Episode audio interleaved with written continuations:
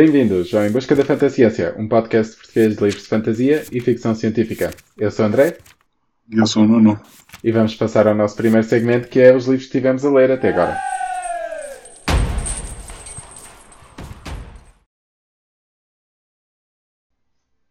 Comecei a ler o terceiro livro de Mark Lawrence, que se não me engano, O Emperor of Thorns. É Mark Lawrence, não é, André? É. Ok, comecei a ler. Na altura ainda não tinha comigo o livro deste mês, ainda faltava um bocadinho. E li um pouco. Gostei um bocadinho, acho que está tá a juntar, está a fazer um bocadinho um ciclo de trilogia. E acho que sempre no mesmo registro, mas acho que algumas das coisas, digamos que algumas das coisas que estavam a acontecer e que a gente comentou, ou que eu já comentei, que às vezes não eram tão interessantes ou que pareciam menos limadas, parece que ele está a tentar limá-las um pouco, ou está, ou está, ou está, ou está com texto e a, e a justificar. Mas não cheguei a acabar, portanto não vou fazer grandes comentários. Depois comecei a ler o livro deste mês, o 10,000 Doors of January. Portanto, se calhar conta tu, André, é que andas de ler? Eu também não li muito. Eu, no último episódio, estava a ler eh, The Song of Achilles e de Madeleine Miller. Acabei esse livro estava bom. Estava... Eu gostei da escrita e gostei da história. E para te responder à pergunta que tu fizeste no último episódio, se era mesmo fantasia ou se era mais tipo um mágico, uh, realismo mágico, eu acho que é mesmo fantasia porque os deuses aparecem mesmo e os deuses têm ações na história. Tipo os Lusíadas. Sim, tipo os Lusíadas. Foi a minha é... pergunta da outra vez também. Sim, mas eu acho que os Lusíadas não é assim tão. Tipo, neste os deuses tipo, aparecem e falam diretamente como se fossem pessoas e etc. E aparecem vários. Sim, foi uma boa leitura e depois comecei a ler The 10,000 Doors of January. Portanto, este, este episódio não tenho muito para comentar. Uh, portanto, se calhar avançamos já para a discussão. Tal como nós temos este mês, o livro é The 10,000 Doors of January, de. Qual é que é o nome da autora? Alex E. Harrow. Tem aqui o livro. Alex E. Harrow. Este é um livro de fantasia. É, foi nomeado para vários prémios. Não, acho que não ganhou nenhum, mas foi nomeado para vários. E basicamente nós seguimos a January, que é uma rapariga uh, que, cujo pai basicamente vai em nome do. Mr. Locke. Sim, o Mr. Locke. Mas o que é que tu dirias que é do magnata colecionador. Exato, que pertence a uma sociedade de, de arqueologia. Pronto, o pai da January vai em aventuras para tentar encontrar eh, estes objetos raros e trazê-los para o Mr. Locke. E a January basicamente fica com o Mr. Locke enquanto o pai dela vai para essas viagens. E a January tem, a certa altura, isto é muito no início do livro, ela encontra um livro que se chama The 10,000 Doors. Parece ser um livro bastante antigo, do século anterior, e que fala de, destas portas que levam para outros mundos. E ela basicamente é, é um pouco. Nós seguimos duas narrativas, que é a narrativa de January a ler este livro e o que é que está acontecendo na vida dela, à medida que o pai vem em aventuras e ela cresce, e depois seguimos a narrativa desse mesmo livro, do livro que se chama The 10,000 Doors, que segue a história de uma, também de uma mulher que se chama Adelaide, ou Aid, que encontra uma dessas portas que leva para outro mundo e conhece um rapaz que veio dessa, desse outro mundo e ela basicamente vai tentar encontrar esse rapaz outra vez porque da segunda vez que tentou contactá-lo a porta tinha uh, sido destruída e então o portal para aquele mundo tinha sido destruído com a porta. Pronto, acho que é esse um um resumo breve. Vai haver alguns spoilers. Nós dois estamos mais ou menos a meio do livro, portanto vai haver spoilers até metade do livro. O que é que estás a achar até agora, Nuno? Então, para começar, acho que inicialmente, numa fase um bocadinho inicial, não estava bem a ver a fantasia, ou parecia-me de ser um bocadinho daquelas fantasias muito leves. Depois comecei a perceber, ok, as coisas vão caminhar mais. vão ficando mais fantásticas, digamos assim. E acho que atinge um nível em que eu definiria decididamente fantasia. Uma fantasia, se calhar mais urbana, qualquer coisa do género, mas quer dizer, mais fantástico. Não, não, é, não é que fique naquele, naqueles leves toques quase de ficção. Não é? E não, acho que o livro está bem escrito, acho que a escritora escreve bem, mas a primeira sensação que eu tive foi agridoce, no sentido em que é uma sensação que não é, não é má, porque até fez-me lembrar um livro que eu até gostei bastante, mas ao mesmo tempo parecia que não trazia grande novidade, que foi o livro do Neverwhere, de Neil Gaiman. Eu nunca li esse livro. Digamos que é um livro que, digamos que assim, a parte inicial e por onde a história estava aí parecia que era um bocadinho a mesma ideia. Acho que não será bem assim, mas mesmo assim acho que vai beber muito. O estilo de fantasia é parecido. Neil Gaiman tem estilo fantasia, que é praticamente uma espécie de união entre o nosso mundo e alguns elementos fantásticos, o suficientes para te dizer que é fantasia, mas estás sempre ligado a este mundo de uma maneira muito sólida, ou seja, não é que a gente diga, ah, isto é um mundo completamente diferente, ou coisa do género. E no Neverwhere, a, a história passa-se em Londres e basicamente é como se houvesse portas ou passagens de Londres normal para outros tipos de Londres. Aliás, é um bocadinho tipo One London. Sim, de China Mieville. Yeah também vai um bocadinho nesse sentido, mas o de China Mieville acho que é um bocadinho mais exótico, talvez. Sim, era essa a palavra que eu estava a pensar. É mais exótico e mais punk. Sim, o Neverwhere ou o Neil Gaiman costuma ser um bocadinho menos. É difícil de dizer, porque acho que na verdade eles são parecidos, pelo menos a estrutura é parecida, os estilos é que são diferentes. E eu neste estilo, e este registro, este estilo me pareceu ser um bocadinho mais parecido com o do Neil Gaiman. E eu fiquei um bocadinho, parecia ser uma ideia que já tinha sido explorada e não, e, e não me parecia que estava a trazer, a trazer, nada de novo. Pelo menos aquela fase inicial, uh, digamos que estamos, a falar mais do crescimento de uma miúda, também. Tá não acontece nada de extraordinário durante bastante tempo e tens esta, temos esta questão das portas, são portas entre mundos, não é? é? Mas é muito, muito leve. E não é que eu não tivesse desgostado do livro, mas não me estava a fascinar. E se calhar agora passo um bocadinho para ti, depois já podemos continuar a desenvolver, mas para saber o que é que tu achas que eu disse. É, eu acho que a minha opinião está igualzinha à tua, ou praticamente igual, porque eu no início também estava a pensar, então, mas este livro, pelo que eu tinha ouvido, era tão. Era, pronto, era bom e as pessoas estavam a dar tantos elogios, e no início, quando tu só vês o crescimento da rapariga, não parece ser assim algo fantástico e pronto, a, a, escrita da autora, eu acho que a escrita é boa. Eu estou a gostar imenso da escrita porque eu acho que tem, tem aqueles, um, aqueles detalhes que faz-me lembrar um pouco do, da escrita do Patrick Rothfuss, mas sem ser tão poética. Mas eu acho que continua a ter um pouco da sua poesia. Mas depois, quando, quando a história começa a tornar-se mais fantástica à medida que vai, pronto, vais tendo mais informação através do livro e através da January. Então eu comecei a gostar cada vez mais. E eu acho que lá está esse, essa fusão dos mundos e através das portas e depois que, to,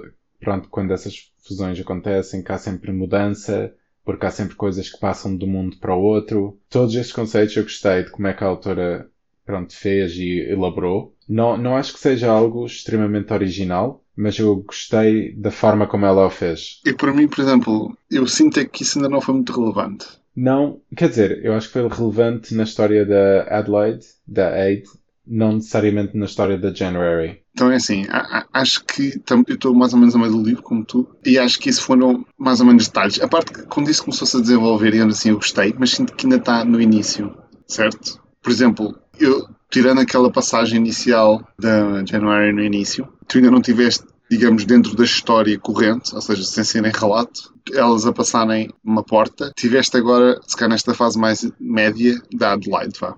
E não vamos dizer o que é o porquê. Sim, sim, mas tu também, ok, isto agora se calhar, eu vou dizer só teorias, mas estas teorias podem ser spoilers para o final do livro. Ok. Mas, pronto, tu vês que a January tem certos poderes certo? Tipo, ela escreve coisas certo. e as coisas acontecem. E tu já viste que no outro mundo onde, de onde o Yule vem, eles escrevem coisas e as coisas acontecem. Portanto, já... E, isso é uma das coisas que eu ia dizer também, é que eu estou a sentir que o livro é um bocadinho previsível. Yeah. Mas, e vou dizer, e vou dizer antes, até, essa questão dos poderes nem é assim tão má, eu acho que foi mais a estrutura da história que me fez começar a prever certas coisas. Nomeadamente em relação, por exemplo, ao Mr. Locke e coisas do género, que acho que vão ser, é um dos grandes argumentos, ou um dos grandes plot twists, entre aspas, do livro, e eu achei que era um bocadinho clichê barra óbvio, desde o início. Mesmo a questão, diz-me só uma coisa, tu na questão dos presentinhos, tu, tu achavas que aquilo era como ela estava a dizer? Como assim? Eu não queria ser spoiler demais, mas digamos que há montes de presentes que a January recebe. Sim com, com um certo contexto. Tu achas que esse contexto é o contexto exato? Não, acho. Ou achavas que ali havia ligado? Sim, sim, devia haver uh, Pronto. algo por trás. Eu, mas eu, então vai, eu vou dizer, e atenção se quiserem saltar daqui só 10 segundos, eu acho que é provavelmente ela, se não for o pai, é ela própria que está a oferecer-se as coisas Uhum. porque ainda não percebi se eles conseguem viajar no tempo ou não. Mas, por exemplo, ali aquela questão de, de estar a dar era mais ou menos óbvio que não era que ela achava que era, digamos assim. Sim, sim. Essa parte eu ainda não tenho bem a certeza, mas o que eu te queria dizer era que, embora, lá está, eu também acho que é previsível, certos aspectos são previsíveis, eu acho que o objetivo do livro não é realmente o enredo, mas é mais o, a emoção do fantástico e do estares, tipo, não é espantado, mas tipo, olhos brilhantes a ver tudo e a imaginar aquela viagem como se isto fosse realmente real e só é desfrutar a viagem em si e não realmente do objetivo final. Então, eu percebo o que estás a dizer e de certa maneira concordo, porque eu acho que um dos, um dos pontos positivos é, digamos, essa magia da descoberta, a magia da exploração. Há um foco grande nisso, principalmente na história da Adelaide. Mas se for só isso, para mim, vai ser um bocado curto. Ou seja, não é que seja mau, é, não, não, é que, não é que esteja mal feito. A questão é que eu acho que há livro, ah, o livro não é um livro tipo 100 páginas ou 150 páginas. Não é um pequeno conto, certo? Por exemplo, Uhum. vou lembrar de Ted Chiang, quando lemos aqueles contos. Tu tinhas contos de vários tamanhos e havia alguns que eram muito básicos ou muito focados numa única coisa, mas eram muito bem conseguidos. E eu acho que este livro tem uma dimensão, porque o livro não é pequeno, também não é grande, mas eu acho que é um livro normal, tipo de 350 páginas. Será que é 400 Acho que é páginas? 380. Pronto, é quase lá ver. 400 páginas. Yeah. 394. E, por exemplo, nós já lemos metade e esse elemento da descoberta é quase o quê? Os 10% do fim dessa metade. Sim, Portanto, tens quase 40% do livro em que não tens isso, estás a ver? Sim, mas eu é isso que eu estou curioso, porque exato, é, eu estou curioso para ver como é que se desenvolve, porque na verdade a parte da Aid e do Yule está basicamente a terminar e portanto eu espero que agora tenhamos muito mais de January e do enredo dela a acelerar.